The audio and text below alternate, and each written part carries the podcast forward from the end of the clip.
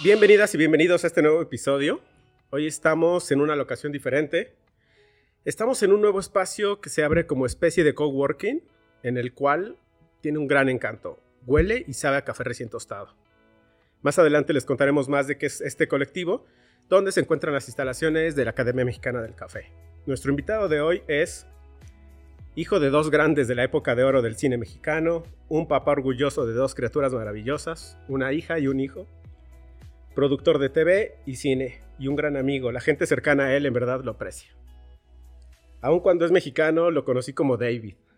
Con ustedes, David Phillips Medina, mejor conocido en el medio como David Phillips. Bienvenido y gracias por estar aquí.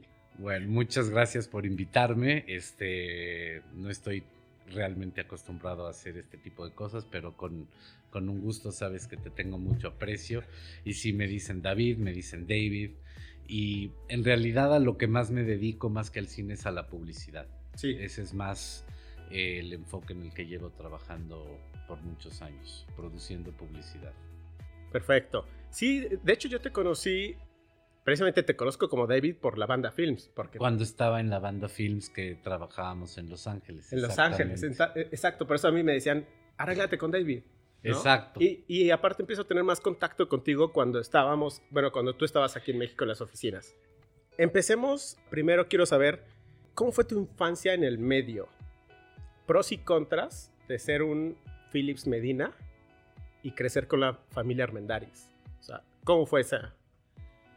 Pues eh, mi infancia en el medio, en realidad mis papás se divorciaron cuando yo era muy, muy, muy chiquito. Yo no tengo recolección de nunca haber vivido con mi papá.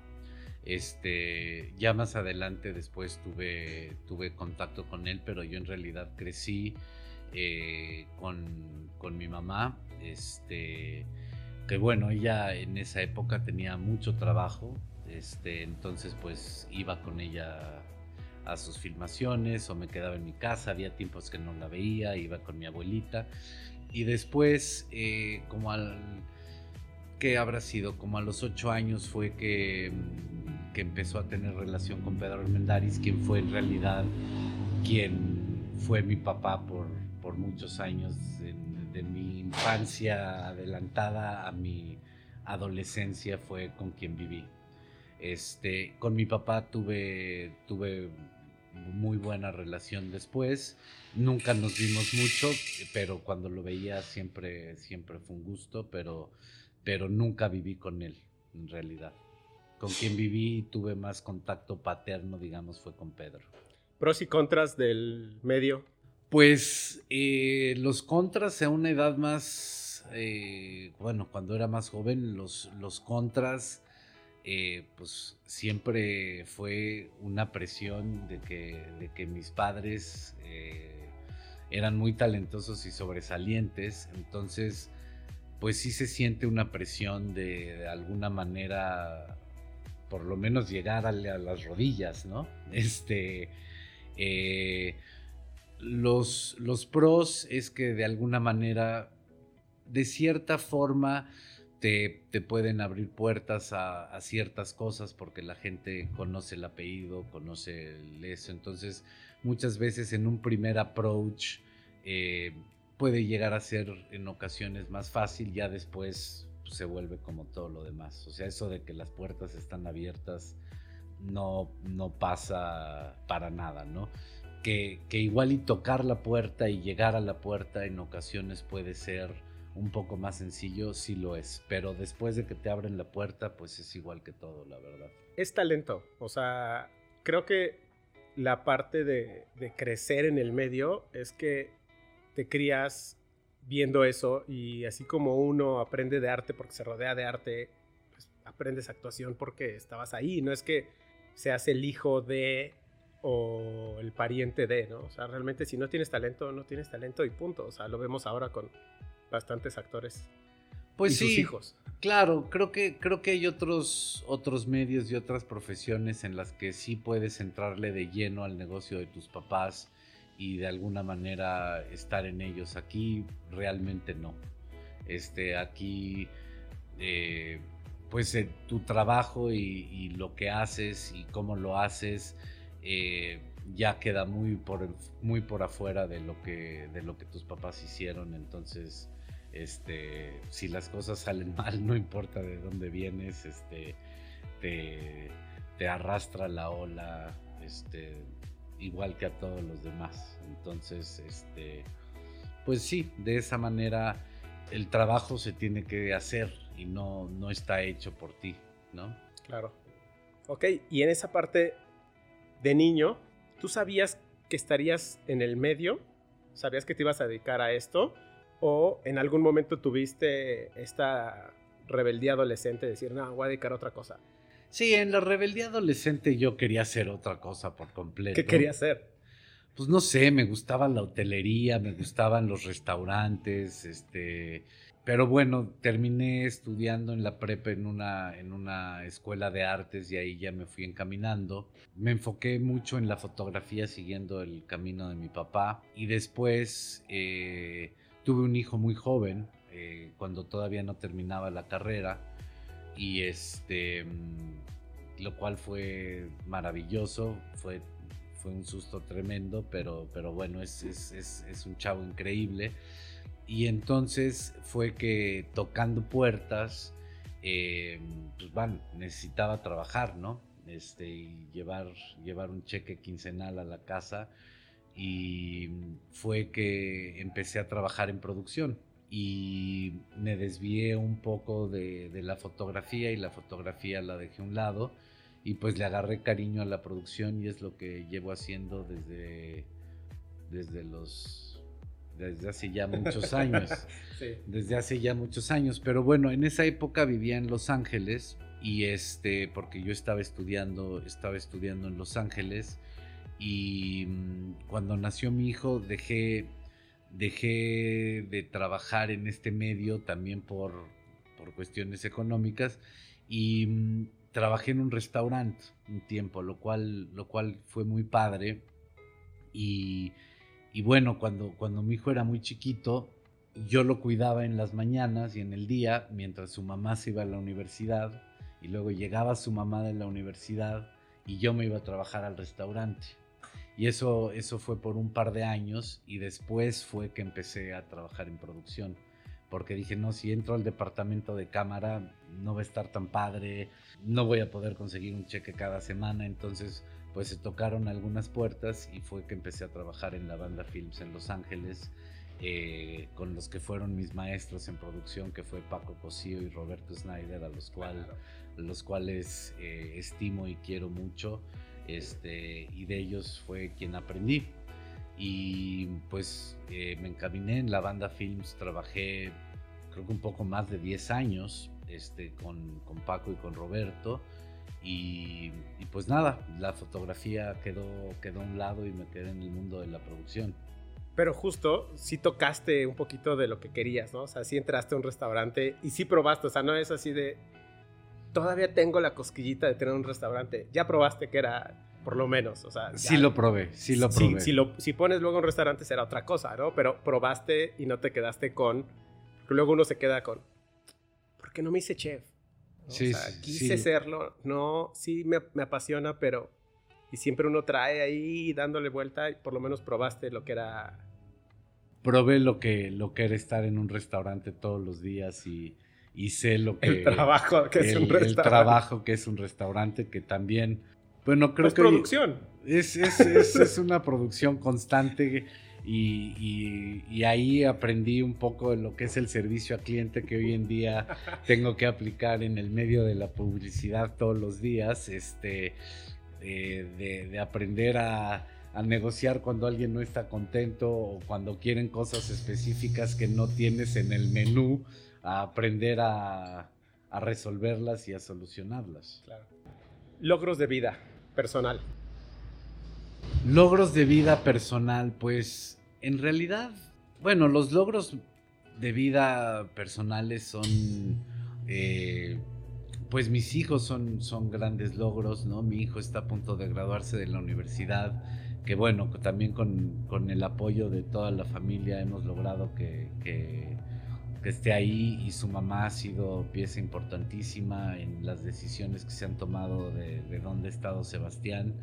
Este pues los logros de vida ha sido ir avanzando en el, en el medio, ir este, trabajando, ir aprendiendo, ir eh, actualizándote, ir este, parándote a trabajar todos los días todavía animoso. Creo que eso es, creo que ese es un gran logro porque no mucha gente dice eso.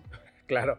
De hecho, esa es parte de, la siguiente pregunta que te tengo y es acerca de tus objetivos, alcanzar, cómo los logras. O sea, yo tengo, eh, desde niño, yo veía a los más tontos de los siguientes años y decía, ese tonto pudo con el examen, yo puedo. Y a partir de ahí era así como mi forma en la cual me hacía el hack mental para decir, sí, sí lo voy a hacer. Cuando tú tienes un, un objetivo personal, ¿qué haces? ¿Tienes un proceso o simplemente qué es lo que haces con un objetivo personal al alcanzar?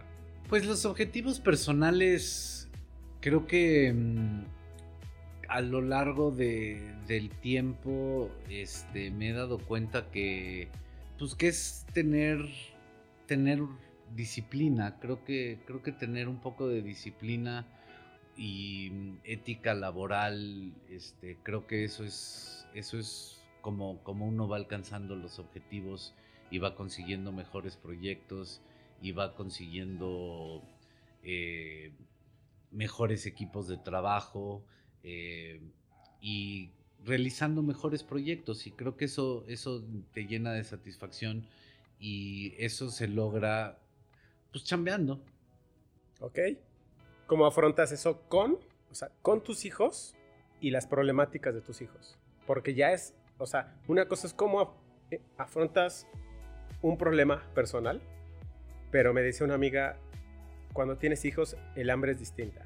Pues claro, cuando tienes hijos hay que empujarlos, ayudarlos a que, a que ellos cumplan sus metas, este, que empiecen a ver qué es lo que les gusta desde una temprana edad, aunque es este, complicado, pero más bien es apoyarlos a que, a ellos se vayan descubriendo a ellos mismos, ¿no? Por ejemplo, mi hijo Sebastián eh, está estudiando teatro, está estudiando actuación, él, es un actor, no, quiere ser un actor, él ya es un actor es un actor este, que, que además eh, no lo está haciendo aquí en México en donde pudiera tener eh, las puertas más abiertas, ¿no? Y mi hija Sara no quiere nada que ver con este medio. Ella quiere ser veterinaria o quiere ser algo así por el estilo, pero la veterinaria es lo que más le llama la atención. Entonces, pues es decirles, o sea, en el caso de Sebastián, pues el, mundo del actor es un mundo difícil. Es un mundo en el que no tienes, eh, salvo que estés en una telenovela de esas que duran 10 años o, en una serie que sea recurrente, no tienes nada fijo, nada fijo para, para el siguiente para el siguiente mes o para el siguiente película o para la siguiente que, puede ser en, ciertos casos, eh, digo, a Sebastián le gusta el teatro más que nada, ¿no? Y, el mundo del teatro es un mundo difícil y es un, los actores viven en un mundo del rechazo, ¿no? De que cada casting, lo más seguro es que te digan que no, porque para cada parte audicionan a veces cientos de personas, entonces las posibilidades que tienen de agarrar un papel son pocas cada vez, ¿no? Pero, pero bueno, hasta ahora eh, la verdad lo ha hecho muy bien, eh, eh, tiene toda el hambre, todo el entusiasmo y el talento para hacerlo. Y con mi hija Sara, pues es decirle que la veterinaria no es querer y apapachar a los animales, es, es este... Sangre, huesos rotos. Huesos rotos y requiere y estudios. es, es, hay que estudiar medicina. Y, estudiar medicina no es fácil, es, requiere de, mucho trabajo, pero, pero bueno, Sara creo que es la más estudiosa de la familia, entonces eh, va por buen camino y pues sí es un amante de los animales y pues es decirle, ¿sabes qué? No es acariciar a tu gatito o a tu perrito, es, es, es un trabajo este, fuerte y, y, y hay muchos tipos de veterinaria, ¿no? animales domésticos, ganadería, este, etcétera, etcétera. Entonces, pues tratarlos de ir empujando por el camino, pues que ellos vayan descubriendo. Claro, nunca decirles no, no hagas eso. Simplemente es, ah, ok, ¿quieres hacerlo? Va, te voy a enseñar, ¿no? O sea, claro. De hecho, eh, el enseñarle desde una religión, ¿no? O sea, por ejemplo, así yo lo manejo con, con Cosa. Él no tiene ninguna religión. Y yo trato de enseñarle todas, ¿no? Y es, si algún día quieres una, es, tu decisión. Yo, no te voy a decir, esta es mala, esta te prohíben más cosas, esta, esta tiene bonita comida. No, o sea, no es eso, ¿no? O sea, es, es el decirles, eh, ¿qué quieres? Sí. ¿sabes qué? Quiero ser influencer. Ok, va, piensa que tu vida se va a acabar en este momento, ¿no? O sea, sí, entonces, ok, nada más piensa que tienes que hacer algo. Si, si vas a ser influencer, te recomendaría que entraras algo relacionado a los medios, a este medio, para que sí sepas qué es la producción, sepas manejar gente, etc. Porque en algún momento vas a ser una agencia y vas a contratar a, a nuevos chavitos, etcétera, ¿no? Y pero no le dices no. O sea, ¿quieres ser veterinaria? Va, está bien. Hay más cosas. O sea, no, no es apapachar perritos, ¿no? Y gatitos. Claro. O sea, si hay animales más rudos y, si hay mordidas. No, y, hay araños. Sí, claro. Y también vas a llorarle y también vas a, a, a sufrirle. Pero igual y es lo tuyo. Claro. Igual es lo tuyo. Es así como encaminarlos a que vayan aprendiendo y encuentren su propio camino, ¿no? esa parte a mí me, interesa bastante. Claro, pues mira, por ejemplo, a Sebastián nunca le dijimos, no, no seas actor, ¿no? este, y más chiquito, aquí cuando estaba, cuando estaba en, en, sus últimos años de primaria, primeros de secundaria, le gustaba el fútbol y le gustaba el teatro. Este, pero los del teatro lo molestaban porque le gustaba el fútbol, los del fútbol lo molestaban porque le gustaba el teatro y no encontraba la mezcla y ahí sí la verdad su mamá encontró una escuela en la que pudo encontrar un balance de ambos y en el momento en el que encontraron esa escuela y Sebastián llegó ahí empezó a florecer. ¿Qué escuela? Una escuela en Massachusetts. Okay. Este eh, si fuera de se, quiso ir a un internado y pues, se fue a un internado y su mamá fue la que escogió bueno la que junto con él escogieron la escuela y fue un acierto que le cambió la vida porque aquí sufría mucho en eso y ahí llegó y podía jugar fútbol y podía hacer teatro y en los dos y le aplaudían en ambas y en el momento en el que empezó a sentir seguridad por sí mismo empezó a florecer inmediatamente. ¿Estudió algún sistema en particular de actuación o es más... No, más general. Más general. Sí. ¿Y crees que se va a especializar en algo? Pues no sé, la verdad. Hasta que regrese, ¿no? Ahorita Está a punto de... Ahorita todo el mundo del teatro y de eso con el mundo COVID es este, bastante, bastante incierto, pero bueno, ahorita ya se graduó en un par de meses de la universidad y pues vamos a ver qué quiere hacer mes y medio, ¿no? Mes y medio, mes y medio.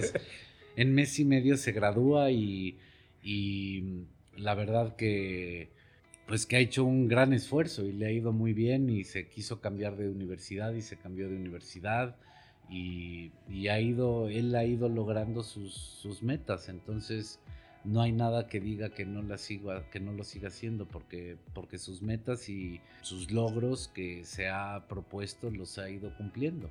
Un gran orgullo para ti. Un gran orgullo, definitivamente. Sí, lo veo, lo veo en, en, tu Insta y veo eh, la unión que tienes con Sebas y Zarape. Sí, Entonces... sin duda alguna. Y con Sebas tuve un, digo, algo que, que, que, mucha gente no se puede dar el lujo, que fue al yo estar tan joven y trabajar en un restaurante, este, tuve un lazo con él en sus primeros años de vida que muchas veces esas horas estarías en la oficina o estarías trabajando, entonces tuve ese gran regalo de vida de poder convivir con él en su temprana edad todos los días, este, de que se despertaba a las 5 de la tarde que llegaba su mamá de la universidad. Yo creo que esto es algo que tiene esta generación pandémica que espero lo hayan aprendido a aprovechar. Tener a sus papás en casa, ¿no? O sea, toda esta generación de niños que lleva un año en, en casa tomando clases y, espero que los papás hayan aprendido a aprovechar ese, ese tiempo. Para mí, esta, el, esta contingencia, el ver divorcios, el ver uniones más fuertes, hay niños que ya definieron que sí pueden trabajar desde su casa, que sí pueden estudiar súper bien. Recuerdo a, un niño con el cual convivo todo el tiempo, que pues, era de 6 a 8, a veces sacaba 9, de vez en cuando un 10. Y ahorita tiene así un 10 perfecto. Y dice, yo no quiero regresar a clases, esto es lo mío. Sí, claro. Y otros diciendo, apagan la cámara, dicen voy al baño y no regresan en toda la clase. Sí. Y no han entregado ninguna tarea porque ahí se van viendo en el panel quién entregó tarea. Entonces, no ha entregado ni una sola tarea. No ha presentado exámenes. No sabemos qué pasa con él. Entonces, son esas personas que sí requieren la presencia de un maestro diciéndoles qué hacer? Yo creo que, no sé, la, interacción en los niños y jóvenes creo que es primordial. O sea, yo creo que sí es eh, bien importante que, convivan, o sea, y que no se empiecen a retraer y que no estén todo el día pegados en la computadora, ¿no? Este pero sí, hay niños que han podido florecer en, esta época y niños que no. Y lo mismo que me dices tú, o sea, en el, en el caso de Sara, este, la verdad a Sara le ha, ido, le ha ido muy bien en sus clases en línea, él lo ha podido manejar muy bien, de repente siente una presión enorme porque ella justo entró a secundaria, entonces ella no ha tocado pie en su escuela, en su nueva escuela, porque cambió de escuela, entonces nunca, nunca ha ido, nunca ha conocido a sus profesores en persona no conoce a la mayoría de sus compañeros de clases con los que se junta y hace tareas y, hacen Zooms después del Zoom, después del Zoom, para ellos platicar y hablar de las tareas y, convivir y eso. Entonces a muchos los, los conoce virtualmente y mm, académicamente le ha estado yendo muy bien. Este, de repente te digo, siente una presión horrible y tiene mucho trabajo. Su escuela, la verdad, está muy bien organizada y yo siento que lo han estado haciendo muy bien. Y hay niños que en la primaria, se fue, de, la, de la primaria se fueron a la misma escuela que Sara, niños que eran de 10 y que ahorita les está yendo fatal, que no han podido encontrar la manera de cómo cómo manejar la situación y cómo manejar el encierro y cómo manejar el tener que estar en el Zoom y no apagar la cámara, el, pero Sara lo ha hecho de maravilla. Es que todos tenemos distinta personalidad, distintas eh, formas de enfrentar todo, ¿no? Entonces, para ti puede ser súper fácil un Zoom y para mí puede ser lo más complicado del mundo. O sea, para mí sí puede ser de, sí necesito al maestro enfrente que me lo esté diciendo. Claro. Yo lo veo con adultos, que es, toma una clase en línea y dicen, no puedo, no puedo. Yo, tranquilo, no, es que no puedo. O sea, necesito estar con alguien enfrente y preguntarle cosas. Digo, ¿lo tienes enfrente en una foto en grande? No, no, no, lo necesito enfrente, físicamente. Ok, está bien, ¿no? Sí. Y entonces entiendes que si un adulto es tan necio como para ver eso, un niño que está en plena formación más, o sea, mucho más, porque son tus capacidades más eh, cómo fuiste educado, más un abanico de, cosas, ¿no? Claro, sí, yo creo que mm, hay gente que lo logra, hay gente que no, es también como nosotros en el mundo laboral, aprender a trabajar a distancia ha sido complejo, este, y, hacer una producción de un comercial con, con las menores juntas posibles y tratar de hacer todo eh, cada quien separados y después de que te haces las pruebas te juntas para ya para la filmación ha sido un proceso un reto. Es, es, es, todo un reto y es toda una logística y todo el equipo tiene que estar trabajando en sincronía para poder lograr que una producción en la que quizá te reúnas dos o tres veces este todo salga todo salga bien. Cuando todo era presencial, se solucionaba el mismo día, se hablaba el mismo día. No, y, el siguiente día estabas solucionando lo que habías hablado ayer. Y estabas en juntas todos los días y, juntas y juntas. Hay procesos que, son mucho más difíciles, eh, como la, postproducción de la publicidad. Eh, eh, a distancia es verdaderamente complicada. Muy compleja, muy compleja. Toma, toma mucho tiempo. Eh, cualquier cambio se vuelve media hora en vez de cinco minutos y si eso lo multiplicas por 20 cambios en un día, pues es que ya estuviste todo el día pegado en un Zoom haciendo una entrega, ¿no? Entonces... Eh, sí, yo pienso en una corrección, una corrección de color a distancia, ¿no? Ya lo vi, cómo está calibrado tu monitor versus el mío, mi sala en donde yo hago el color abierto, donde tú estás viendo en tu depa, y decir, oye, es que ese rojo no se ve, yo lo estoy viendo hiper rojo. Y, no, no, no, se ve un poco apagado. No, no, no, es que tienes que estar aquí para que estés viendo el color que yo estoy viendo, que la gente va a ver en la tele. Sí, es. Mi monitor está calibrado. Sé que el tuyo no, porque compraste tu Mac, la abriste y así está. O te compraste tu PC y la abriste y así está. Y yo sí calibré el mío, ¿no? Entonces me dedico a color y debe ser un caos corrección de color a distancia. Y la edición. La edición también. fíjate que la corrección de color menos. La corrección de color, eh, de alguna manera, eh, hemos encontrado la, manera de, poderla trabajar, pero em, todo lo que es el proceso de edición en la publicidad en la que está involucrada una agencia de publicidad y está involucrado un cliente, además del director y del editor, cada quien trabajando desde su casa, todos los clientes, todos los miembros de la agencia de publicidad, todos nosotros, cada quien en un rincón. No hay ningún sistema de ni Zoom ni ninguno que puedas ver en tiempo real y que realmente digas, ¿sabes qué? Dale más cuadritos a esto, quítale más cuadritos a esto. Lo que tiene que hacer el editor es, tiene que renderear, tiene que hacer un QuickTime, lo tiene que subir a la nube, cada quien lo tiene que bajar desde su lugar entonces, en lo que eso sube, baja, lo ven y cada quien opina. Ahora sí, otra vez todos nos juntamos en el Zoom. Ah, no, sabes que un poquito más de cuadritos aquí, un poquito más de cuadritos aquí. El editor lo hace en dos minutos, pero en lo que pasa todo el proceso de subida y bajada, pues pasa un rato y en el que todo el mundo lo ve y que, que te llaman tu hijo o que se te queman los frijoles o que este, no sé, cualquier cosa. Este, pueden ser procesos más largos de, y más desgastantes de lo antes que, antes, ¿no? Claro. La preproducción creo que se han encontrado maneras y hay juntas que creo que de ahora en adelante serán sabemos virtuales. serán virtuales y ya no vas a tener que ir a la oficina del cliente a que te digan cualquier cosa. Creo que creo que todo mundo ha aprendido. Eso a mí me encantó. Sí, hay, hay Esa parte sí. Creo que hay juntas que definitivamente pueden ser virtuales. Y no debieron haber existido. Exacto. Pero creo que hay juntas que deben de ser presenciales. Sí. Creo que firmas de contratos son presenciales. Creo que son de las que tienen que ser presenciales. Exacto. Esas, ¿no?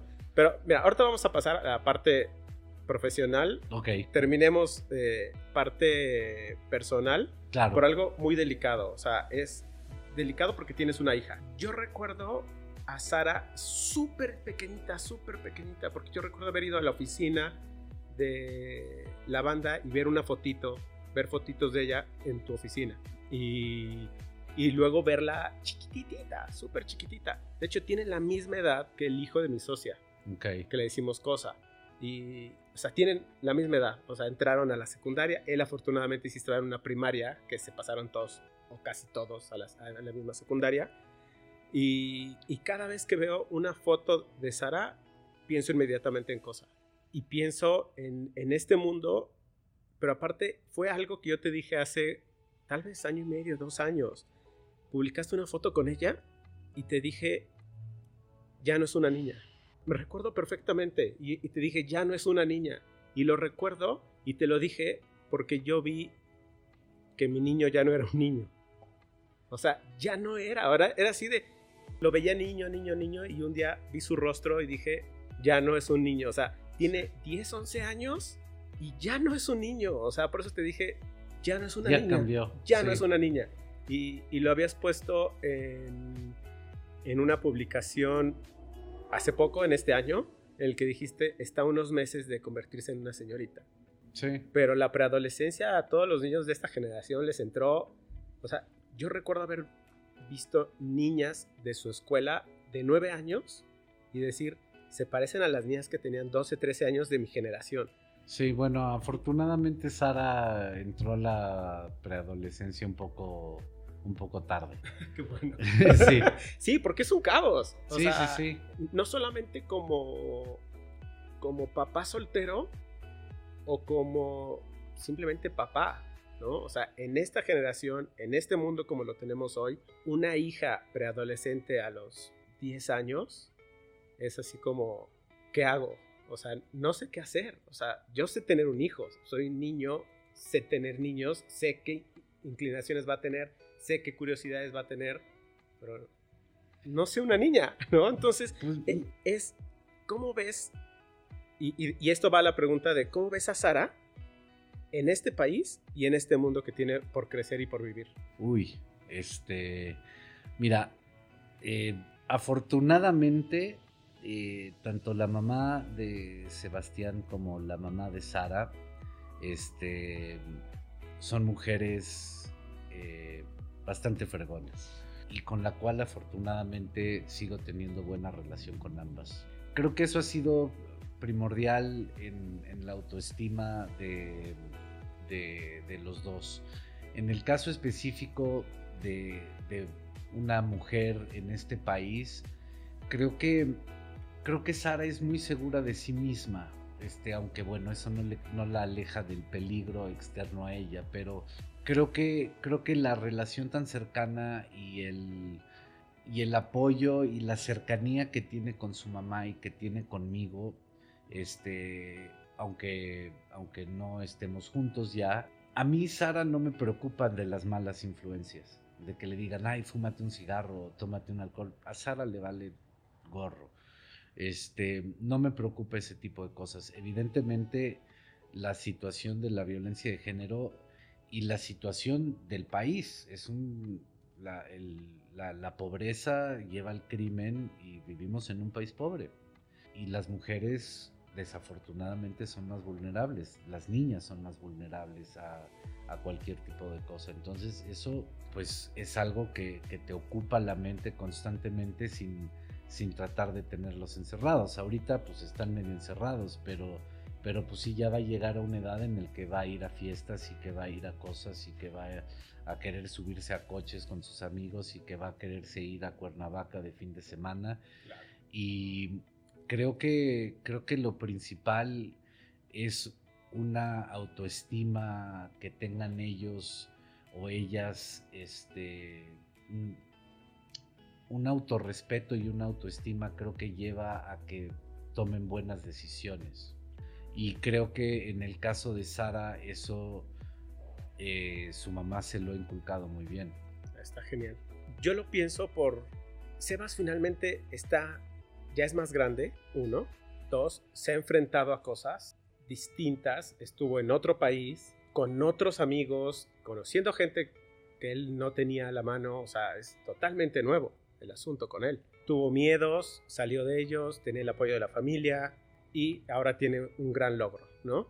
Pero finalmente veo, insisto, o sea, veo a, Cosa y veo a Sara y veo dos niños que están cruzando esta nueva etapa, esta contingencia o esta pandemia que los está haciendo distintos a estar en sus casas, a no estar en la realidad y el día que salgan a la realidad ya son adolescentes. O sea, entraron niños a la pandemia y salieron adolescentes sin conocer a nada, ¿no? Entonces era, en esta vida personal, uno siempre tiene caos y, y siempre, pues uno tiene el cariño por decirles que todo va a estar bien, ¿no? Y no siempre se, puede lograr como uno quisiera. Sí, desafortunadamente digo, este, estos eventos eh, por los que estamos pasando, creo que creo que son difíciles porque al principio, y para, para todos, pero bueno, especialmente los, niños y los, y los adolescentes, porque este, de estar acostumbrados a irte todos los días a la escuela y tener una interacción, de repente te lo quitan todo de golpe. Y no va a regresar todo de golpe, pero va a regresar eventualmente, pero después de, de un año de estar como ermitaño. Entonces, yo creo que las reacciones que pueden tener de todos lados, o sea, Puede ser, puede ser o, con timidez y cautela el volver a regresar a la interacción humana, o tirarte como el borras y, a experimentar de todo y hacer de todo y, irte y aventarte como en tobogán y a ver qué pasa. Claro. Este, yo creo que todo el mundo lo, lo vamos. Yo, o sea, yo todavía no sé cómo voy a interactuar. O sea, llevo un año, este que casi casi solo he salido a las filmaciones que afortunadamente he podido eh, tener. Y, bueno, no es de que yo he estado encerrado en mi casa, porque como te digo, afortunadamente tengo una muy buena relación con la mamá de Sara y en muchas ocasiones me voy a trabajar a su casa y me paso el día con ellas, trabajando desde su casa, o Sara se viene ah, y trabaja desde mi casa, pero tampoco es de que, de que hemos estado separados, hemos estado en constante contacto, pero pero pues cuando vaya a haber una fiesta para Sara, de repente yo no sé cómo vaya a reaccionar. O, que Sebastián, este, no sé cómo vaya a reaccionar cuando de repente todo esté abierto. Eh, después de un, ¿quién le va a entrar con timidez? ¿Quién le va a entrar con todo? ¿Y qué significa el todo y qué significa la timidez? Ya te tocará vivirlo. Ya, ya nos tocará vivirlo. Sí, ah, sí, sí. ya, ya nos tocará, no solo a ti. Ok, fuera de eso, porque mencionas a tus hijos, sanos, felices, protegidos. ¿Tienes algún miedo o incertidumbre en tu vida actual? Aparte de la profesional que acabas de decir, no sé cómo va a ser cuando ya salgamos otra vez a hacer todo. Claro, em, bueno, miedo e incertidumbre eh, laboral, este, creo que, creo que, em, no, no, miedo, pero está cambiando el, el medio al que me he dedicado, está cambiando la publicidad no sé bien el camino que esté tomando, pero, pero definitivamente está cambiando. Entonces, eh, eso, eso te empuja a tratar de encontrar nuevas avenidas, ¿no? Y pues a buscar la manera de, conseguir trabajo. Creo que ahorita ha sido un año muy difícil y todavía estamos medio ciscados de, en tanto en el medio de, en todos los medios, en la publicidad, en el cine, en el, en las series es cuánto tiempo va a durar esto. Parece que, que ahí viene la luz al final del túnel, pero trabajar en épocas de COVID y conseguir trabajo en épocas de COVID es difícil. Entonces, pues sí, eso genera algo de ansiedad eh, todas las noches. En, bueno, ahorita tengo un proyecto, pero puta madre, ¿cuándo viene el que sigue? ¿O qué hago para conseguir el que sigue? ¿no? Este, entonces, pues eso, de que esto no va a morir y no va a parar, no va a morir y no va a parar. O sea, eh, contenidos, películas, series, publicidad va a haber. Solo porque la gente ya no ve la tele no significa que la publicidad va a morir. De eso, de eso estoy seguro. Este, de que esté evolucionando, esté evolucionando. O sea, por decir, antes, pues entregabas tu comercial de 30 segundos para la tele, quizá el director hacía su versión de 45 para poner en su reel, este, y, se acabó. Ahora tienes que entregar fotos que van de banners para páginas web, tienes que entregar... 15 segundos para la historia de Instagram. Y tienes que entregar el 15, los 10, tienes que hacer ediciones de 6 para los bumpers de YouTube. En vertical, en, horizontal, en cuadrado. Entonces tienes 40 entregables. Entonces, lo bueno es que eso a la hora de estarlo haciendo y, cotizando y entregando. y, bueno, afortunadamente he tenido la, suerte de, casi todos, si no es que todos los proyectos que he hecho últimamente, estar rodeado de, de gente muy chingona. Entonces, que saben lo que están haciendo, pero te mantiene ocupado. Entonces, aburrido no he estado un solo minuto. Estamos a una pregunta de pasar a la parte profesional, pero cerramos la parte personal preguntándote, cuando en tu vida te encuentras rodeado de caos, ¿qué haces? O sea, algunos tienen meditación, oración, música, actuación, no sé, o sea, ver una película, o sea, ¿cuál es tu momento de no aguanto, o sea, no aguanto esto, la verdad no, lo aguanto, necesito silencio. ¿Qué, haces? Solía beber. Este, Solías. ¿Eso cuánto? ¿Hace cuánto tiempo? Eh, llevo cinco años y medio sin tomar. ¿Solías beber? Solía beber mucho. Este, y pasaba, se fue, fue creciendo del momento de, estrés, de olvidarte a social, a no sé qué, a volverse una cosa cotidiana en la que ya vivía. Entonces, afortunadamente eso ya lo dejé. Y hoy en día cuando, cuando, cuando siento esa presión, pues he aprendido a controlar emociones. La verdad, eh, no me considero un meditador profesional, pero... Pero ayuda. Pero, pero definitivamente ayuda y el enfocarte en las cosas, el no dejarlas. Creo que el, más bien el no tratar de olvidarlas y resolverlas me trae más paz mental que el tratar de olvidarlas y resolverlas después. Si algo he aprendido estos últimos años es, creo que la acción inmediata te trae paz mental este, a largo plazo. Claro. ¿Cuál fue tu proceso para salir del alcoholismo? O sea, ¿fue de un día a otro o fue no, no, no, decir, no, no, no, entrar un, método? no, fue un proceso largo y complicado. Sí, sí, sí, sí, sí, no fue, no fue nada fácil. Fue un proceso largo y complejo. Sí, porque conozco ambos, ambos caminos. Conozco a un profesor eh, en Bellas Artes que fumaba, bueno, prendía el siguiente con el mismo, lo apagaba y seguía fumando en clase. Y antes de salir de clase prendía el otro, tiraba ese todo el día así se la pasaba dando clases. Un día llega este profesor con una botella de agua de dos litros y medio, pero de un día a otro, o sea, tuve clases con él ayer y el día de hoy llega con una botella de agua y nadie nos dimos cuenta. Hasta el siguiente día que vuelve a llegar con la botella, dejaste de fumar y dice, se tenía que hacer hoy. Y lo hice ayer y dejé de fumar. Entonces fue así de, ¿qué? ¿Y te pasaste al agua? Dice, necesito algo para tener aquí.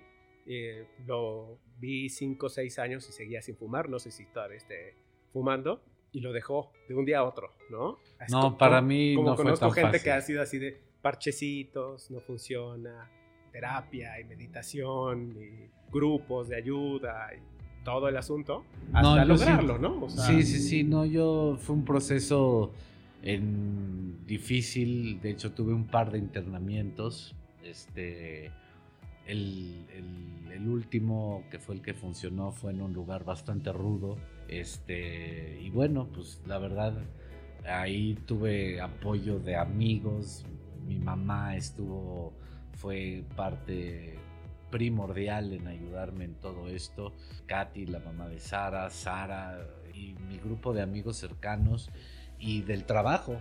Este, me dijeron, cabrón, cuídate. Vas. Vas, te esperamos de regreso. Y de hecho, cuando salí del internamiento, empecé a trabajar a los dos días y no pude. Wow, ok. No pude. No, ¿Emocionalmente? sí, no pude. Este, eh, el, el, estrés del trabajo, de repente, recién salido y recién esto no, no, lo pude, no lo pude hacer. Tuve que, tuve que alejarme del trabajo como seis meses más este, para, para volver a, volver a entrar a trabajar. Es precisamente la parte con la, que, con la cual inicié esto. O sea, la gente te aprecia mucho. O sea, tus amigos cercanos y en esta parte laboral la gente te aprecia. En otro caso es, ¿sabes qué? No te puedo esperar. Lo siento, bye. Pero la gente estuvo ahí. Estuvo ahí, sí, sí estuvo ahí. Qué chingón. Mucha gente estuvo ahí. Qué bueno, qué bueno. Sí, sí, sí, la verdad que sí. Y pues la verdad que hoy en día me siento de maravilla y no siento necesidad alguna de volver a mis andadas de antes. Lo, veo con nostalgia, pero... pero nada, me siento bien. Despertarte fresco todos los días es una maravilla. Sí, yo dejé de beber, nunca bebí profesionalmente, ¿no? Pero cuando empecé a manejar moto. Claro. Es, fue como la forma más fácil de, no puedo beber, estoy en moto. Entonces la gente entendía. Sí. La gente entendía y decía, bueno, pues no, es que viene en moto, sí, qué bueno. Sí, Entonces No, no, me obligaban a beber. Que venga en Uber. Sí, porque normalmente los amigos siempre te dicen, ándale, sí, sí, sí, tómate uno, ándale, uno, uno y ya, ¿no? Sí, sí, sí. Pero decían, ¿vienes en moto? Sí, no, no, no, no, tú no vas a beber hoy. Y eso me ayudó mucho, porque normalmente la gente dicen, es que no se puede confiar en alguien que no bebe, ¿no? Y cosas así. O sea, la sociedad te lleva a que sigas bebiendo. Pero ah, así lo hice y me gustó. Y eso de al siguiente día la cruda, nunca fui fan de eso. No, era horrible. Hay gente bendecida por esto como Gonchis, que no tiene cruda nunca. Es maravilloso. O sea, Gonchis. Eventualmente se le, eventualmente le llegará.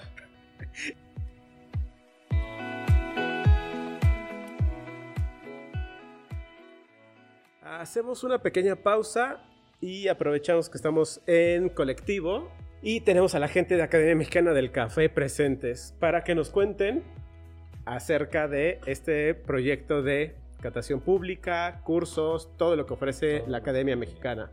Eh, ¿Qué es la Academia? Bueno, la Academia es un proyecto que se dedica, entendiendo esta necesidad que tiene el mercado de capacitación.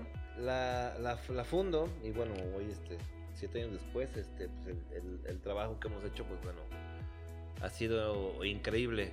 Hoy nos enfocamos a, a capacitar gente que se dedique de, o que se quiere dedicar, se dedica de manera profesional al tema del café. Llámese barismo, preparación de tazas de café, llámese tueste, catación enfocados a una comercialización. Y algo que es muy chistoso, bueno, incluso productores, pero algo que es muy chistoso, muy padre es que cada vez más, cada vez más gente que no se dedica necesariamente al café viene a los cursos porque quiere quiere aprender más. Dice, soy consumidor de café y no me dedico a esto, no me, no, me pienso dedicar, pero quiero aprender más de café, ¿no?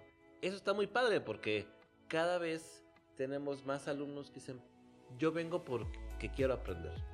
Entonces eso, eso es algo que me emociona porque ya no solo nos enfocamos al tema de los profesionales, sino también al tema del consumo.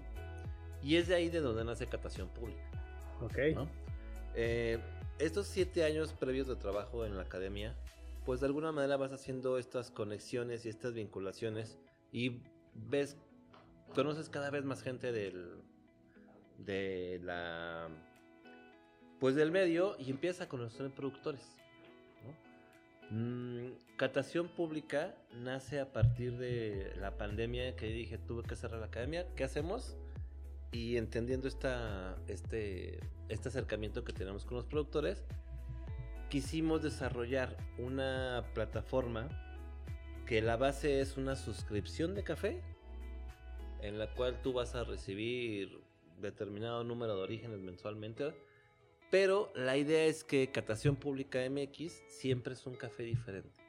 Es decir, este, esta suscripción te va a permitir poder probar diferentes cafés de diferentes orígenes eh, y diferentes procesos, variedades, etc, etc. Entonces, eso, es, eso sobre todo para la gente que ya está un poquito más formada, eso es muy interesante porque le ayuda a decir, ah, pues siempre voy a estar conociendo algo diferente, en vez de casarte siempre con la misma marca, con el mismo café. Creo que esa es la, la valía de este, de este, de, de, catación pública en el concepto de la membresía, ¿no? Que eso es como la, la como nace. Ya después se fueron agregando otros otro, otras, eh, otros ítems ahí en la plataforma, como obviamente un catálogo donde tenemos uno o dos cafés al mes, una, en una venta pues, muy reducida, muy limitada. Mm, tenemos un tema de vinculación que también es muy interesante, porque esto va enfocado sobre todo a la comercialización. Si tú eres comercializador de café, tú estás café, o si tú eh, barra de café quieres empezar a, tostar tu café, pues bueno, nosotros te, queremos ayudar con esta vinculación efectiva con el productor, donde tú le pagas directamente al productor y nosotros te ayudamos a desarrollar el tema de la maquila. Es decir, tú como cafetería sin tostar, puedes comprar café directamente al productor, sin tener que, que, pues, ir a, estas marcas que de alguna manera pues, te van a elevar más el costo, ¿no? ¿Cuál es la idea? Acercar a pequeños productores sobre todo, que producen micro nanolotes, con estos este, cada vez pues, mejores entusiastas del café, ¿no? Sobre todo en, tema de emprendimiento.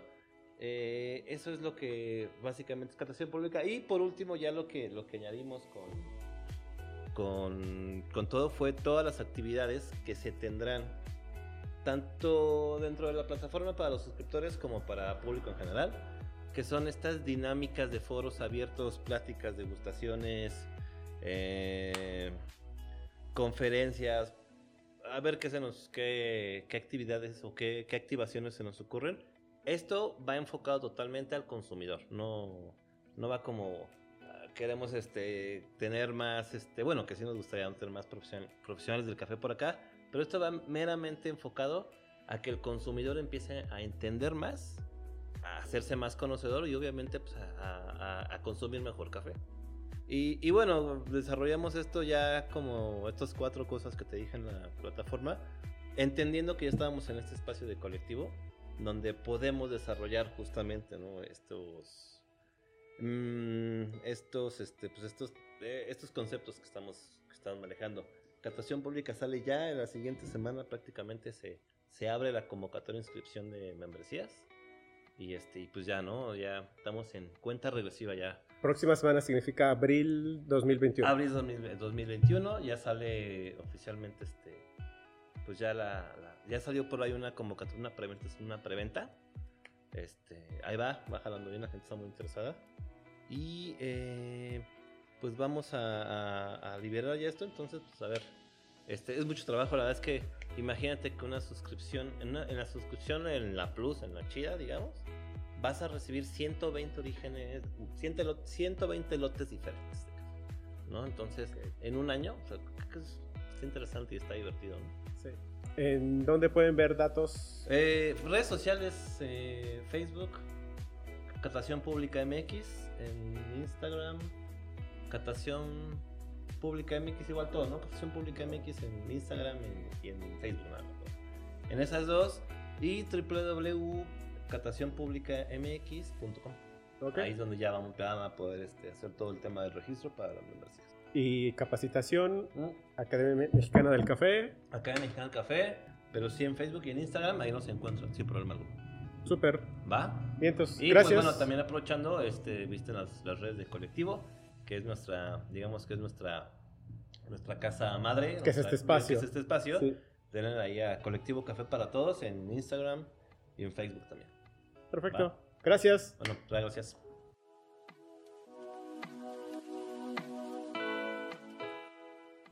Vamos a la parte de tu vida profesional.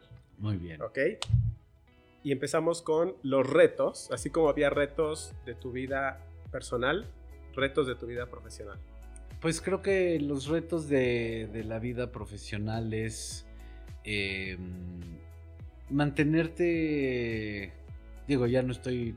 Ya no estoy tan joven. Entonces hay que. Un reto es eh, tratar de mantenerte actual. Este, creo que es.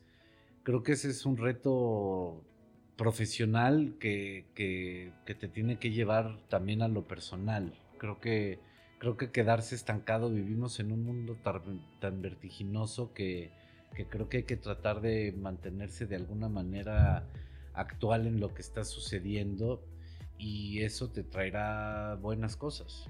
Creo que ese es el reto más importante profesionalmente, el tratar de estar actual, el tratar de, de hacer las cosas bien, el no decir me voy a llevar el mismo caminito de siempre, sino encontrar, encontrar la manera de hacer las cosas. Cuando yo te conocí, tal vez un poquitito más de 15 años, te digo, o sea, yo recuerdo que tanto Cosa y Sara se llegaron a conocer porque estabas en- la- estaban en la oficina, o sea, fue de llevarlo, entrar al, al CNA, bueno, entrar a, los estudios con el niño en la mano, ir y cobrar el cheque, ¿no? O sea, eh, yo trabajaba como diseñador en ese tiempo y estamos hablando, te digo, aproximadamente 15 años, porque... Sí, quizá un Eh, poquito eso, de, un poquito menos, porque Sara eh, tiene 13, Este año cumple 14. este año Igual cumple 14. cosa. Sí. Sí. te digo, o sea, son, sí, sí, sí. van así en la misma edad. ¿En qué formatos y qué calidades grababan en ese tiempo?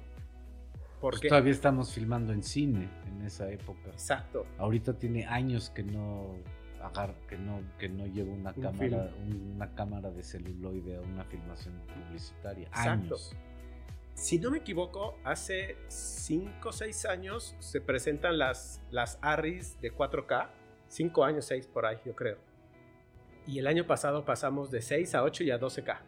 Nada más el año pasado, así abierto profesionalmente o públicamente, ¿no? Así de, ya te puedes comprar tu Red o tu Blackmagic 6, 6K y algunas Sony, 8 y 12 por ahí, algunas medio experimentales extrañas, ¿no? Sí, sí, sí. Pero pasó de la nada, o sea, ¿cuánto tiempo te aventaste con latas de cine?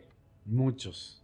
Toda la vida, y de repente fue Full HD, 4K y a 6, o sea, no sé con qué estás grabando hoy, 6 u 8. No, la verdad es ¿O sigues que cuatro? la verdad es que 2K este 2K para lo que es más que suficiente para lo que para lo, para el terminado que tenemos que hacer, o sea, es muy como no estamos eh, eh, digo, salvo que vayas a una cosa que vaya a terminar en cine, pero pero 4 6K la verdad que Ahí va. no no Yo creo que se va a mantener ahí el, el estándar un rato. En, Sí. 6 creo que se va a mantener.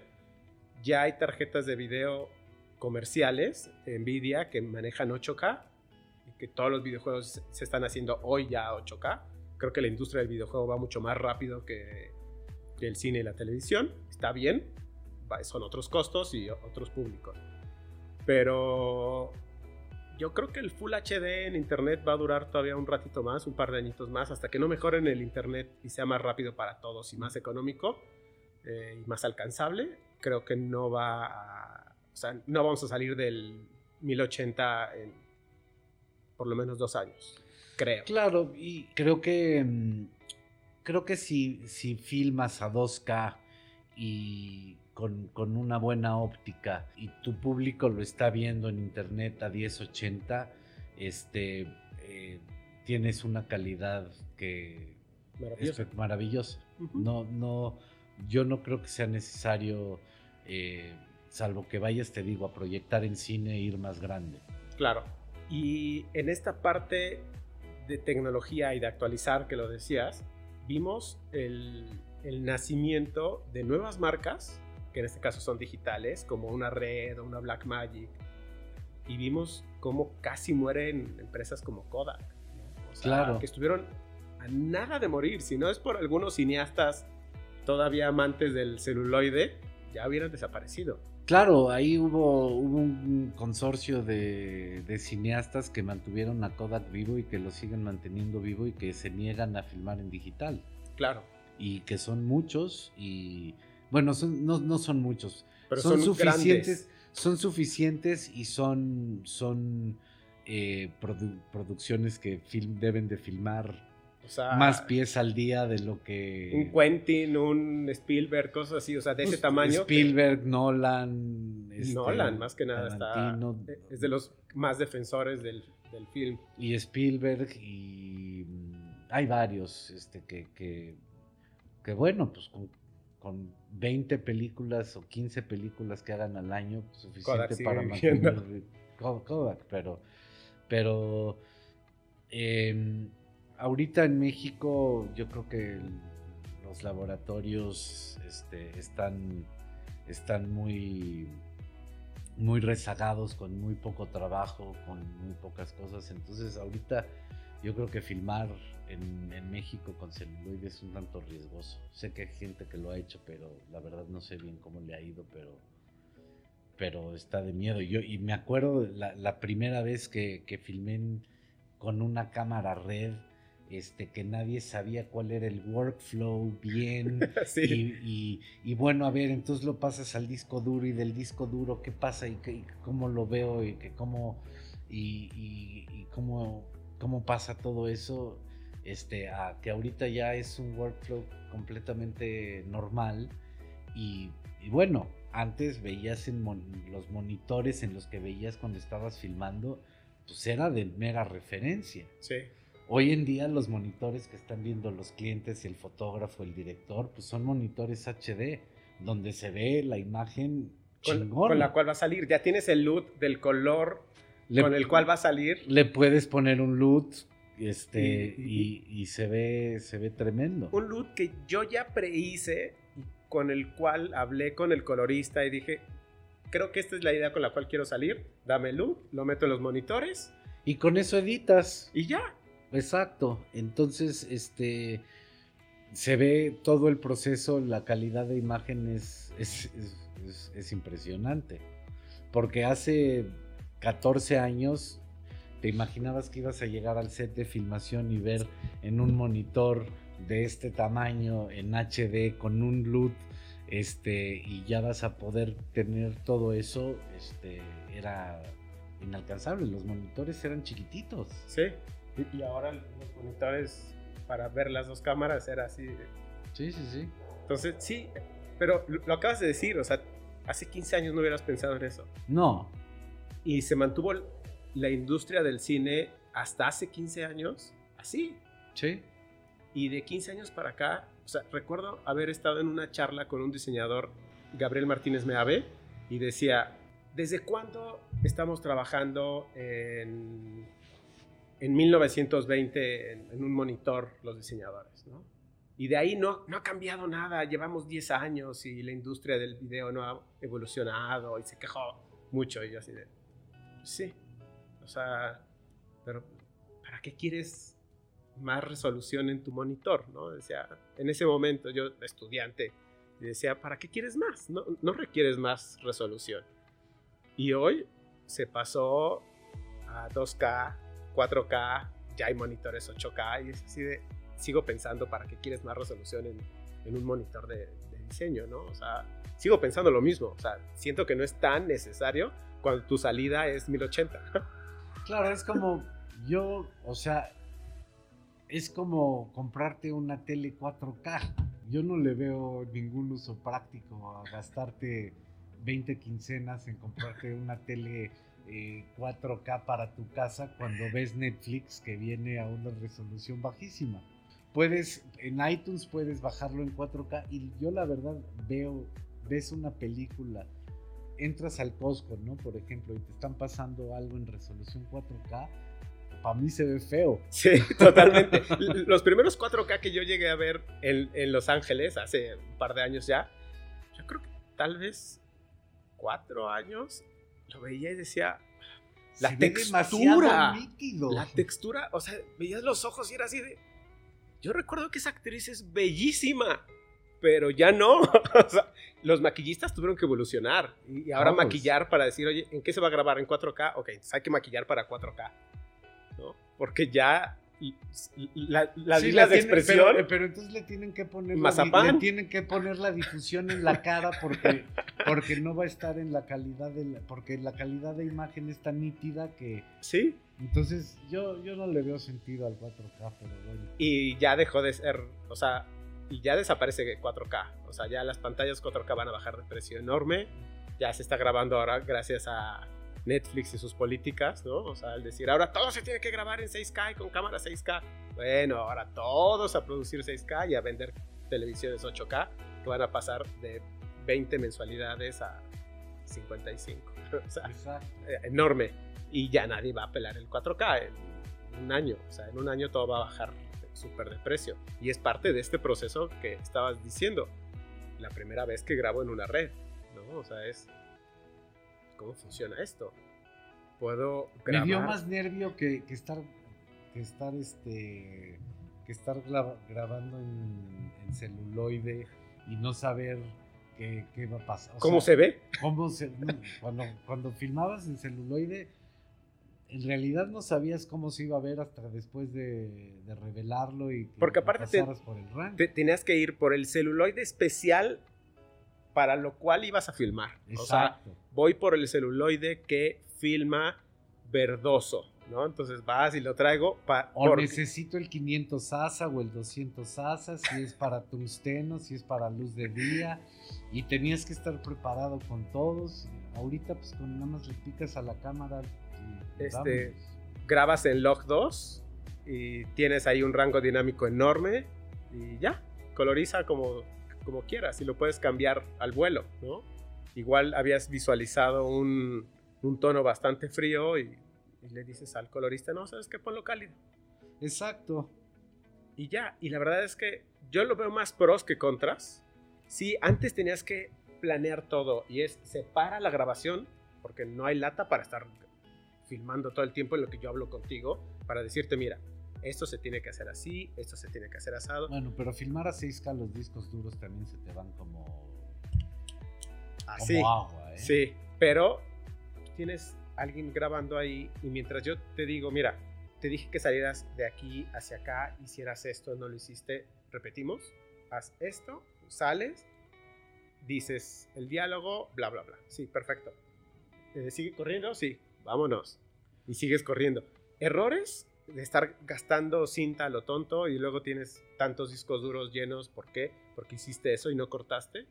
Cuando en cine lo tienes claro Sí. y los actores para cine lo tienen claro y, no, y saben, ya hubo ensayos, actuaron perfectamente y nos estamos confiando ahora de, ah, ponle otra memoria, o sea, ponle otro disco duro, no pasa nada. Eso es algo que no se tiene que, que no te tienes que modernizar en, el, en la preparación. Justo, justo esa parte, porque ¿Qué, qué es lo que yo te decía? El rigor, un poco de rigor y un poco de disciplina. ujú, Eso, eso sí se ha perdido.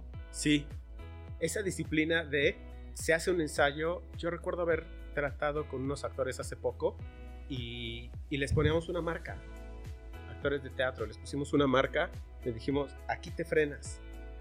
Pues se frenaban antes. Sí. Y yo así de, no, no, te frenas ahí. O sea, esta es la marca, llegas, te paras y ese es, ahí pones las manos. O sea, vas al suelo y ahí pones las manos. O ahí te frenas. Eso es todo. Quiero que hagas eso. Y no lo hacían. Uno que otro sí llegaba a hacerlo. Ahí me paro, sí. ok. Llegaba, se paraba. Ok, gracias, pero esa disciplina ya no está.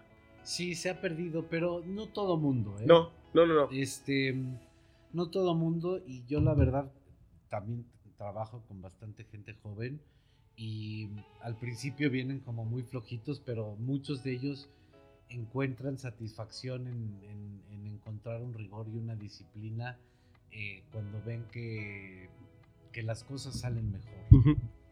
Creo que, vamos, no es necesario eh, estar filmando a lo loco solo porque es digital. No Solo te porque van a tenemos salir- discos duros de sobra. Exacto, no, no te van a salir mejor las cosas así. Y creo que, creo que los chavos se dan perfectamente cuenta de eso. O sea, creo que, creo que la preparación es, es primordial. Eso no ha cambiado nada. Eso no ha- creo que eso es algo que en el cual no te tienes que modernizar y dejar de preparar menos.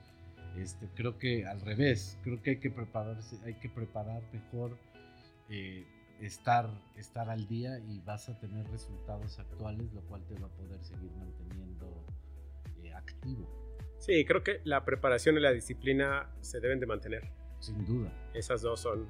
son primordiales. Ok, ahora vamos a una parte... un- No es un tanto, es muy didáctica, ¿ok? Para aquellos que están pensando en dedicarse a, a esta industria, ¿ok? ¿Qué áreas comprende una producción para cine? Comencemos con las bases. Requieres una idea, de la idea te pasas un script o un guion, eh, digamos que ya existe el guion, ya fue aprobado para hacer película y haces un storyboard. ¿Cuál es el siguiente paso eh, para que el productor lleve a cabo, digámoslo si quieres, en un comercial y no en cine? En, en un comercial, pues em, lo primero y lo más importante, y de donde, que eso es tanto en el cine como en la publicidad, es tu guion, ¿no? O sea, que en la publicidad se le llama la famosa creatividad. Este, creo que, creo que mm, hay, hay buenos guiones, hay malos guiones, tanto en cine como en publicidad. Este, y Pero ya tenemos el guion. ¿Cuál es el proceso? O sea, ¿cuántas Bueno. personas requieres todos los equipos? Estamos hablando de electricistas, carpinteros, escenógrafos, maquillistas, Ah, peinadores, todo ese team. Bueno, dando un paso atrás, necesitas el dinero. Este, Ok, eh, tanto para el cine como para la publicidad. En el, en el cine, en México, la mayoría, fuera de las series que paga Netflix, que paga Amazon y eso, es a través de los fondos, que, mm, que bueno, es un arte. Hacer, hacer una carpeta. Hacer esa carpeta es... Hacer, hacer la carpeta para conseguir dinero para una película es un arte y los que lo saben hacer Por eso son hay unos artistas. despachos de personas que están haciendo carpetas. Me das el guion y yo empiezo a llenar todo para hacer tu carpeta y son unas carpetas Exacto. enormes. enormes y, y- y saberlas hacer bien. Los que las saben hacer bien y los que la han encontrado son los que han tenido el acceso a los fondos y los cuales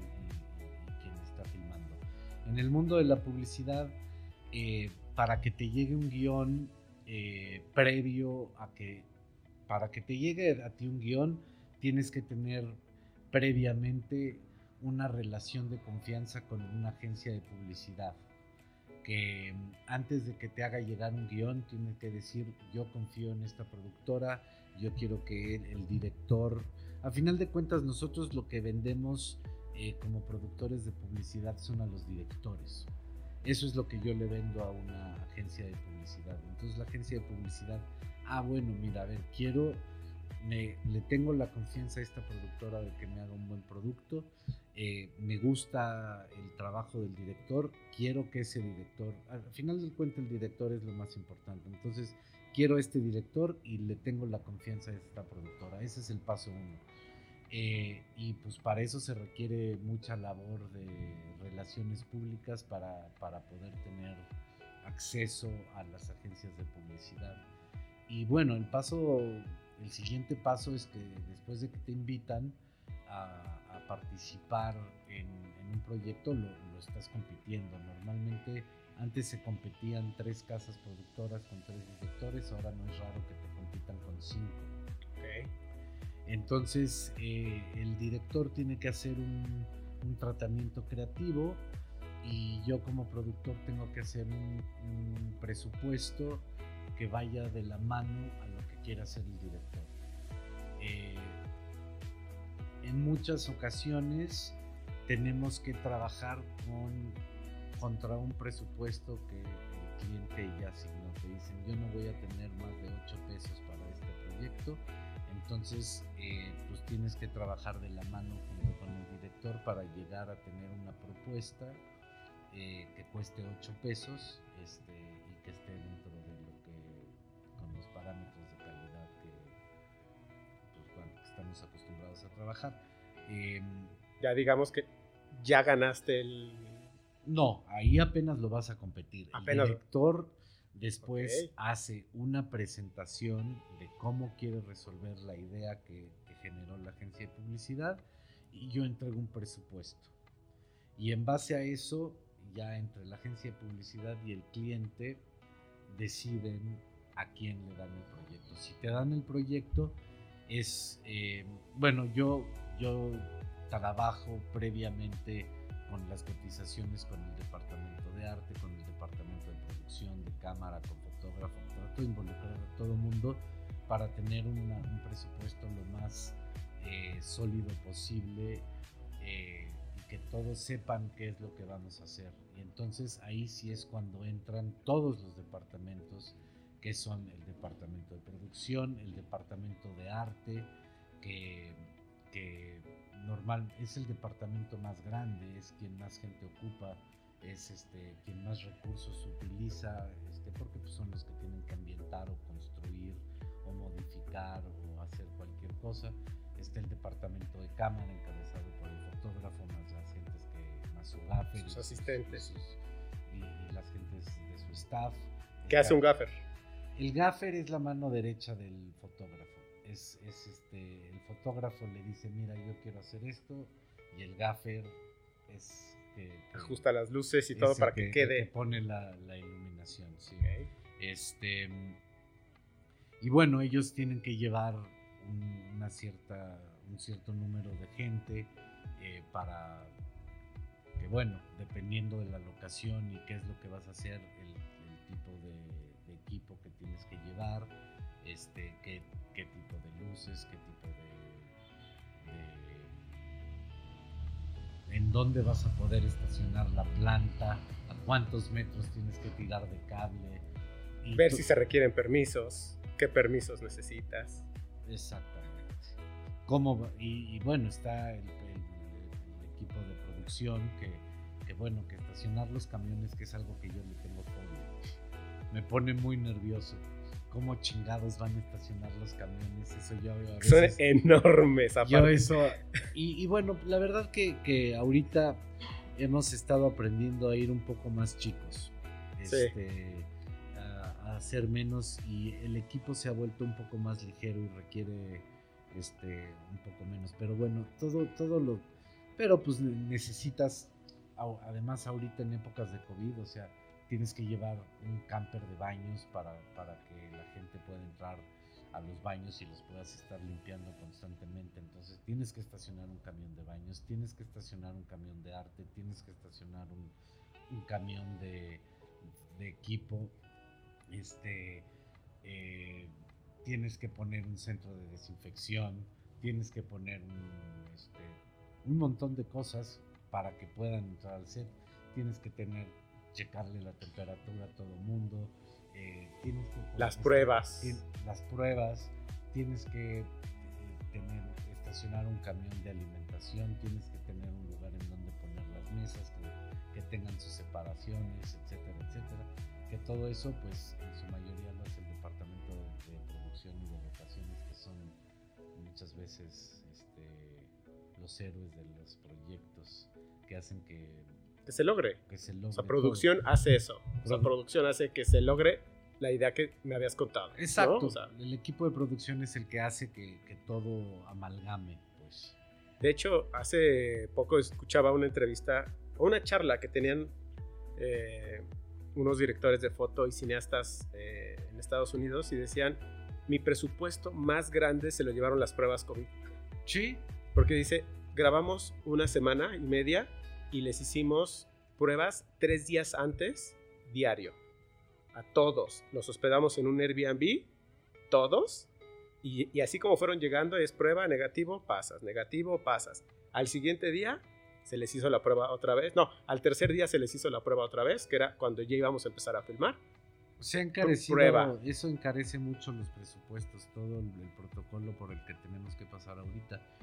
Pero bueno, a fin de cuentas, lo que tanto, yo creo que en, en todos los otra cosa en la que creo que la publicidad y el cine eh, de alguna manera empatan es que al final del día eh, los directores tengan todo, todo listo para poderse enfocar en filmar lo que, lo que tenían en mente. Esa es como, como la meta, ¿no? Este, que no haya que no haya problemas. Ya en, en medio de la publicidad tienes que pasar por un montón de juntas y de aprobaciones y hacer carpetas de presentaciones que tienen que pasar por aprobación del cliente, de, de agencia, del cliente, para que cuando llegues a la filmación todo esté aprobado y, y en realidad solo te enfoques a filmar.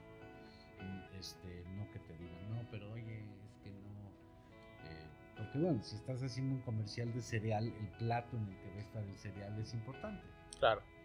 Este, para, para la gente que no hace publicidad suena como una tontería, pero, pero para los que hacemos publicidad es el plato donde ve el cereal que está pagando. Se va a ver. se va a ver y es en donde está el producto. Este, y pues ese plato lo tienen que haber visto y tienen que estar de acuerdo que plato- Aprobadísimo todo. aprobadísimo todo.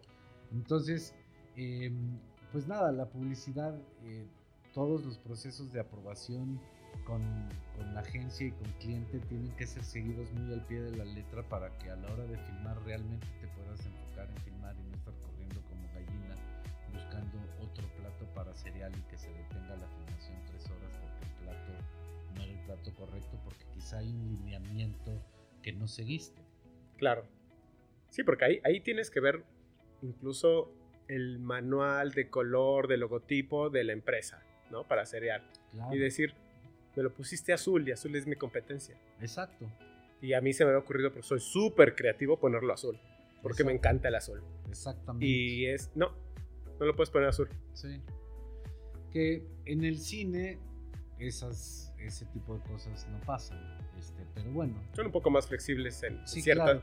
Normalmente en las películas hay, hay toda una paleta de colores que también hay que seguir, que hizo el diseñador de producción junto con el director, que, que- que si de repente habían quedado que todo era en una paleta verde y llegan y ven una pared roja, pues van a decir, espérense, hay que pintar esta pinche pared de otro color, porque esto no va de acuerdo con, con la historia de, que estamos llevando, ¿no? Porque Claro. al final de cuentas la narrativa visual es muy importante, no solo, no solo la narrativa eh, del guion, ¿no? sino la narrativa visual es muy importante en los medios audiovisuales. Claro. Y es parte de esta adaptación que tenemos ahora, que decías de la publicidad se va a actualizar, eh, se, se tiene que actualizar, no solo que se va, se tiene que, Sí, claro. y más con todo esto, ¿no? O sea, Sí. porque sí, la tele no existe, pero existen, o sea, digo, no existe porque cada vez la gente está consumiendo menos, pero comerciales sigue habiendo y va a seguir habiendo Sí, en todos los medios, en todos, Sí. siempre. Y va a haber comerciales que estén dentro de tu película que no pensaste que era un comercial, ¿no? Pero ten- tengo que posicionar la marca, tengo que ser un placement. eso, de- eso, eso, por supuesto que pasa. Eso, y, y pues nada, hay películas que tienen que hacer pequeños comerciales dentro de su película. ¿Sí? Porque sin ese pequeño comercial no vas a poder conseguir el dinero para terminarla. Claro. Entonces, sí, eso es, eso es clásico. El famoso product placement. Si no, o sea, si- sin eso no existen las películas, así de sencillo, la mayoría. Muchas, Sí. mu- muchas. O sea, me estoy refiriendo a la mayoría de las comerciales. Sí, o sea, claro. obviamente una de Nolan no, pero cualquiera que produce Prime y Netflix tienen por ahí algunas un product placement. Sí, no todas, pero Sí. pero sí, sí existe. Y si vas a hacer una película y pues, te dan una lana por poner un coche, por poner un- una marca de ropa, por poner un, El logo de la compu, el logo de la compu, el celular. se ve que hablas con él. Sí, claro. Hay, hay, hay un montón de cosas que, que, que son pragmáticas, que tienen que ver con el dinero que uno cuando romantiza el, el ser un creador de una obra cinematográfica, eh, no te imaginas que van a suceder, pero sí te vas a dar de topes contra la pared porque te vas a te vas a tener que dar cuenta que quizá vas a tener que hacer unos sacrificios. Doblar las manos de vez en cuando. de tu obra maestra para poder para poderla pagar. Ahora yo tengo amigos también que, que están haciendo películas este realmente muy lindas eh, con, con nada, Con cero. con cero. Este, y también es posible. Pero es que ya se puede, precisamente Se es la puede. parte de lo digital. Es la Sí. parte a mí Se puede. que me encanta del digital, que con una cámara de cine necesitabas un permiso para poder grabar, porque tenías todo un equipo trayendo la cámara y las latas y todo, y se, se ve. Pero si tienes que filmar afuera de, de una gasolinera, lo puedes hacer con una digital. Y no tuviste que pe- pedir permiso, ¿no? O sea, me re- no, Sí. no tuviste que pedir permiso sin Claro. decir, pero hay ciertas cosas que son mucho más fáciles. Y yo llegué a ver muchas producciones que se hicieron en pandemia que dijeron, se lograron y nos costaron mil dólares. Sí. Y eso porque tuvimos que rentar X cosa que no teníamos, pero pues, yo tengo dos cámaras, ¿no? Tengo dos cámaras 4K y mi director estaba en Zoom y me dijo qué hacer. Hay una, una- un corto de una pareja y, la son actores ellos y fotógrafos. Pues pudieron acomodar las cámaras, les enviaron las luces, o sea, creo que incluso las compraron. Entonces llegaron Sí, las cajas de Amazon, hicieron todo y fue padre, o sea, fue... de- Sí, sí, sí. ¿Cuánto te gastaste? Mil dólares porque tuve que comprar unas luces porque me costaba lo mismo que me las enviara el Y que las de tenía. los mil dólares, 500 fueron en discos duros. Sí, Sí, no, te digo, yo también tengo un, un- un amigo muy, muy, muy cercano y muy, muy querido que hace, hace películas este, con nada. Este, y, y lo hace muy bien. Y él ve mis producciones y se le hacen completamente grotescas. y yo veo sus producciones y digo, puta madre, yo no sé cómo lo hace. No entendemos el mundo de cómo se hace Uno y el otro. pero eso no impide que, que nos podamos sentar y platicar y ser, y y ser buenos amigos, ¿no? Pero, pero sí, sí, el, el mundo digital te da la posibilidad de, de poder eh, producir con muy poco. Sí. O sea, necesitas una tela verde, dos luces y una cámara. ¿No? O sea, me refiero- en- en- las películas de él son, son muy, muy de diálogo. Entonces, No necesita más que una casa, tres actores, audio, una cámara y dos luz luces. natural. Ah, Ni luces, cabrón. o sea, Alguien que opere la cámara, alguien que opere el boom del sonido, alguien que te les lleve de comer y dos gentes de producción y, Y ya. y ese es el equipo y las hacen realmente bien y, son películas que las ves y pegan mejor que algunas películas que se gastaron muchos Millones. millones, de pesos en, en hacerlas que no que no pegan o son muy malas o- lo decías, hay buenos guiones y hay malos guiones en cine y en publicidad. Sí, ¿no? todo hay buenos y hay malos. A ver, y hay malos y buenos con dinero y hay malos y buenos sin dinero. sí, hay buenos y malos productores, directores, hay De Es que es todo el, el abanico de, Sí. de cosas. Voy a hacer un- una lista y me dices qué me falta de toda esta gente que uno normalmente no ve en una película, ¿no? Entonces, tienes un escritor, porque necesitabas la idea, tienes un dibujante que hizo el storyboard, tuviste, obviamente ahí en medio está el dinero, ¿no? ¿Quién te dio el dinero? Pero hay un productor, asistentes de productor, maquillaje, eh, peinado, escenografía, casting, el compositor de la banda sonora, el sonidista, el microfonista, Foley, eh, el editor de sonido, en post un colorista, el de los efectos especiales, el editor, vestuario, catering, los runners, son los choferes, los constructores, electricistas, carpinteros, gaffer, que lo decías es el de iluminación, grip, que resuelve todo para que tanto tu casting como tú tengan toda la seguridad y todo esté en su lugar acomodadito o lo más posible eh, con la idea del, del director y obviamente actores y actrices.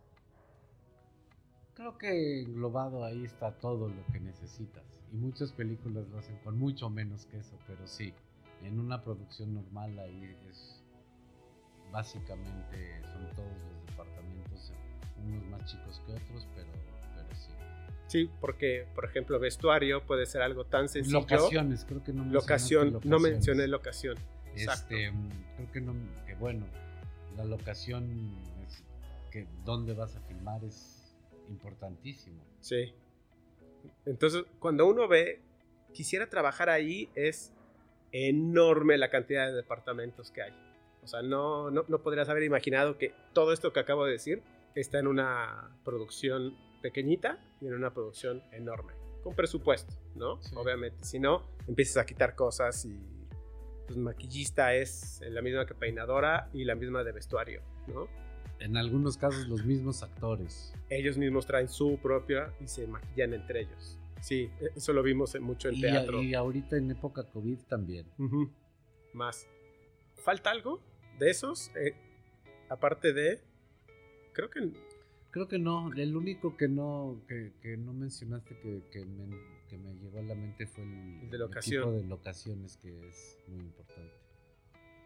Y creo que tanto locación, que era lo que hablábamos antes de, de empezar a grabar, locación y escenografía viven ahí. O sea, se la van a vivir. El departamento de arte y De el arte. departamento de locaciones eh, pues son los primeros en llegar y los Los últimos en irse, sí. Y normalmente lo vemos como... "Eh, llego, pongo Bueno, la escenografía, me voy. Ah, bueno, producción vive, o sea, Sí. es quien coordina todo. Sí, exacto. ¿no? Y el que corre es el asistente de producción a todos Exacto. lados. Pero sí, el, el equipo de arte, el equipo de locaciones y el equipo de producción este, suelen tener días largos. Sí, sin duda alguna. ¿Qué proyectos vienen? Eh, yo ahorita tengo un proyecto para filmar en, semanas, un proyecto para un vino norteamericano. Este, que estamos en, en plena, en plena preproducción. Este, ¿Qué es preproducción? Estamos buscando las locaciones, estamos haciendo el casting. Casting, no mencionamos a la persona de casting. Sí mencionamos a los actores, pero creo que no mencionamos Sí, a... sí, men- creo Sí, que sí men- mencioné casting, Bueno, pero sí, casting se, se encarga de seleccionar. Sí, ahorita estamos, estamos en proceso de, de la búsqueda de locaciones, eh, de, el casting. Estamos en proceso de que el director de arte nos entregue una carpeta con su propuesta de qué es lo que hay que hacer en base a los guiones. Eh, ya tengo todo mi equipo que va a ser parte de, aquí. Bueno, estamos checando el equipo, nos piden ciertas necesidades que, que necesitan eh, los de la agencia de publicidad Tenemos, eh, cuando, porque este no es- como no es para México, es un, pro- un proyecto extranjero, eh, todo, todo tiene que estar como muy, muy planchado, ¿no? Extra Este, perfecto. Sí, sí, sí, este, como, como llegan muy tarde no hay, no hay mucho rango de error, entonces, pero, pero también eh, son muy, ellos suelen ser muy, también muy metódicos en su manera de trabajo, entonces te mandan una lista de equipo y tú tienes que estar seguro que la tienes y si no la, si este lugar no la tiene, o sea, armar, estamos en proceso de armado de, de todas las necesidades que nos pidieron que necesitan para la producción y en proceso de casting y ya pronto empezarán las juntas para, para, para revisar todo eso. ¿Qué cosas sí tienes en la casa productora y qué cosas se rentan? En realidad en la casa productora en la que estoy eh, tenemos muy poquitas cosas, o sea, eh, tenemos eh, casi todo se renta. Casi todo, ¿no? O sea, Sí, sí, en realidad, o sea, antes se tenía todo, pero se- no- nos fuimos dando cuenta que no era necesario tener todo y que la renta era mucho Sí. más. Tenemos un- unas cámaras chicas, buenas, este, buena óptica, este, por si llega a haber un proyecto o hay que hacer una entrevista o hay un proyecto realmente muy chiquito o a veces te sirven para irte de scouting o te sirven para diferentes tipos de cosas, pero digamos para un, para un proyecto eh, publicitario rentamos todo. De todo, te hablo todo Todo. todo. Desde las camionetas hasta los baños, hasta el equipo de iluminación, de cámara, de arte, de vestuario, de todo. Sí, me imaginé eso, porque ya había visto que no. que muchas casas de producción que tenían todo el equipo y que lo estaban pagando empezaron a desaparecer cuando no tienen proyectos. Pues claro, Y las que seguían vivas eran los que rentaban. pues sí, la verdad es que ese equipo, ese equipo muy caro, este, que, que también cuesta mantenerlo. Y que hoy se tiene que y actualizar. que cuesta guardarlo. Sí. O sea, tenerlo y si filmas. ¿Dó- ¿Dónde dos- guardas tres trailers? Claro, y, y si filmas, si bien te va tres, cuatro días al mes, el resto del tiempo Estás pagando almacenaje ahí. Estás pagando almacenaje. Pues bueno, mil, mil gracias, David, David. No Mil gracias por esta entrevista. Espero que haya sido. Para mí me fue mucho de provecho. O sea, esta- hablar de esta parte de producción y conocerte un poco más en, en la vida personal. Genial. Creo que fue bastante, bastante interesante y. Buenísimo, pues espero a tu público le guste también. espero que sí. Muy bien. Mil gracias Gracias a ti. y nos vemos en el siguiente. Vale.